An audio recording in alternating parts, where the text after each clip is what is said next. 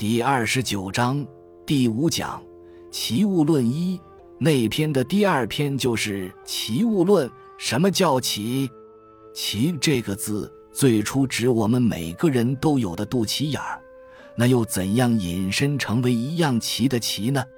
是因为任何人的肚脐眼儿是个中心点，上至头顶，下至脚底都一样长，因此可以作为齐物的标准。齐物。就是要把万事万物拉成一样长，民间常说要把泥鳅、黄鳝拉得一样长。庄子认为事物不可能拉得一样长，万事万物千差万别，有许多不可比性。庄子说不是奇物，是奇物论。论者理也，物论是一个词组。万事万物虽然不能拉得一样长。但万物都有它的物理，任何一个东西都有它的道理，包括它存在的合理性。它生存的过程也与其他生灵有类似的东西。万事不齐，但物论及物的道理是可以齐的。我在二十世纪八十年代看过日本拍的短片《狐狸的故事》，看他们一家的生活怎么样生存，怎么样繁衍，怎么样面对死亡。我看了，马上就想起。这就是齐物论，物理上可以齐。狐狸的一生和人的一生一样，从物理上有其相似性。庄子再三强调，客观世界千差万别，我们没有办法把它们拉齐。那么这是什么意思呢？当他们要争论谁长谁短的时候，我们没有办法说，因为他们中间有许多不可比性。但是从物理角度看，彼此都差不多。美国有一个小说家叫约翰·斯坦贝克。二十世纪四十年代，他写了一部小说叫《人鼠之间》，写两个失业工人，他们还有友谊。最后一个把另一个杀了。他感慨人和老鼠一样，都有他的困境。人在走投无路的时候，某些行为和老鼠差不多。这也是在从物理角度说，人和老鼠是可以齐的。现在讲正文，庄子先从风开始讲，讲风吹的声音。最后，他暗示世间存在的一切东西的背后，还存在着一个我们还无法知道的东西，那个就叫道。他点了这个以后，告诉我们：我们生存在世，接触万事万物，要用到的观点去观察世界，这样我们对很多事非长短就会淡化了。整个齐物论就是要求大家醒悟：任何一个事物，除非我们不了解它，我们一旦了解了它，我们会看到它都有自己的一套道理，它有它存在的意义，不是我们一笔可以抹杀的。这样说来，我们可以避免许多事非长短。我们选讲的这一部分说到了知识分子，他说知识分子有两种。一种叫大知，一种叫小知。现在知我们都读成知，从前不读知，都念智。说知识分子相当于英文的 intellectual，大知贤贤，小知贤贤，闲读 j lan，偷偷窥看的意思。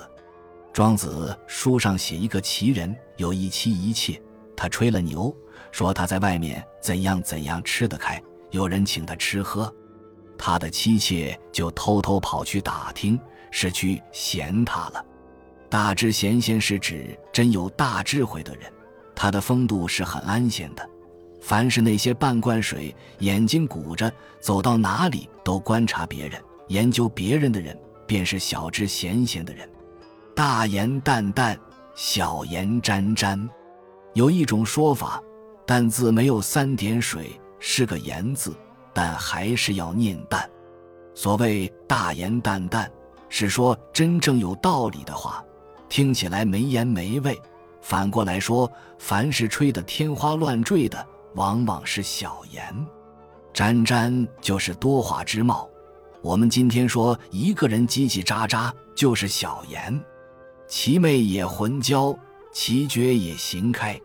小芝是非常能干的人。说他们在做梦的时候都在思考工作，魂交是说他们的灵魂、心灵得不到休息，白天那样累了，到夜晚还要魂交，教是跑来跑去，不得安息。一旦他们醒了，他们身体忽然打开了，他们又要努力去奋斗拼搏了。与皆为垢，日以新斗。与接与为构是两个词组，而且词性上是对应的。与就是参与，接就是联系。小智一天到晚八方联系，构坑害。他联系的同时，一样在坑害别人，一边拉拢人，一边整人，就叫与接为构。我们不是说整人叫构陷他人吗？日以新斗。没有哪一天，他不处在战略谋略的思考之中。慢者、教者、密者，小知中间有着三种：慢者公开的家伙，他要怎样都公然的做；教者教得很深、城府深的家伙；密者不说话的人。今天我们说沉默是金的人，一句话都不说，完全摸不透他。小孔惴惴。大孔慢慢，他们时时处在心惊胆战之中，是因为他们日日在奋斗拼搏，所以常常害怕的很。慢慢就是散了架了，炒过股的人都有体会。一听说崩盘了，一下子亏了二十万，一下子就散架了，瘫倒在地。其发若鸡瓜，其思是非之谓也。继续说这类小知。这边再联系，那边也策划了什么？机会一到，他们就要打出去，打出去就叫发。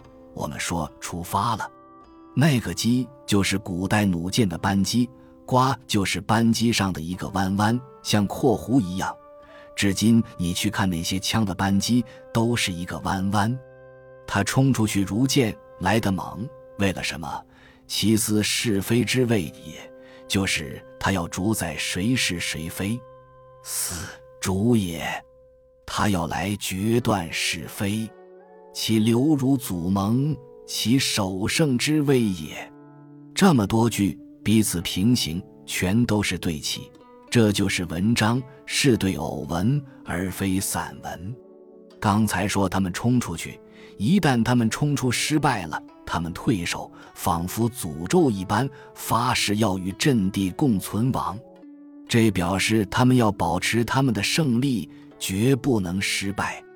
其杀若秋冬，以延其日消也。你想，一个人在这样日益新斗的情况下，杀就是萧瑟、衰老。古人常借一个字来表一意，若秋冬，如秋冬落叶一般萧瑟，比喻人生的秋季、冬季。以延其日消也，一天比一天衰败。其逆之所为之，不可使复之也。逆就是沉在水里面，就是说他沉醉于斗争哲学之中，你完全没有办法把他拉回来，劝都劝不动，他要去。不可使复之也是庄子的感叹。庄子见过太多这样的小知了，劝不回来他们。其厌也如坚，以言其老序也。厌是什么？不是讨厌，是借用的字。借用“厌”字是吃饱了的意思，所以“厌”最初是指胀饱了。小芝这样的人，他吃饱了，捞够了，他还奸奸，就是把信拿来封好，只认进不认出，好像没有屁股，不知排泄，拼命吃。恤体恤的意思，有爱的意思。古人认为“爱”这个字不是一个好字，古人把爱与贪看作同样性质的字，在佛经中这些字都要戒掉，如贪啊、嗔啊、痴啊、爱啊等。这里“续”就是贪，老续就是愈老愈贪。你看庄子仿佛说今天的话，只不过他换了一套语言体系罢了。近死之心。莫使复阳也，这是庄子的感叹。他拼命向死亡道路上跑，没有办法使他回到阳间来，劝都劝不了。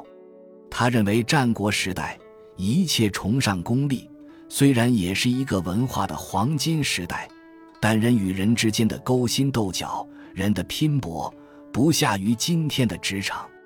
这是第一段。本集就到这儿了，感谢您的收听，喜欢请订阅关注主播，主页有更多精彩内容。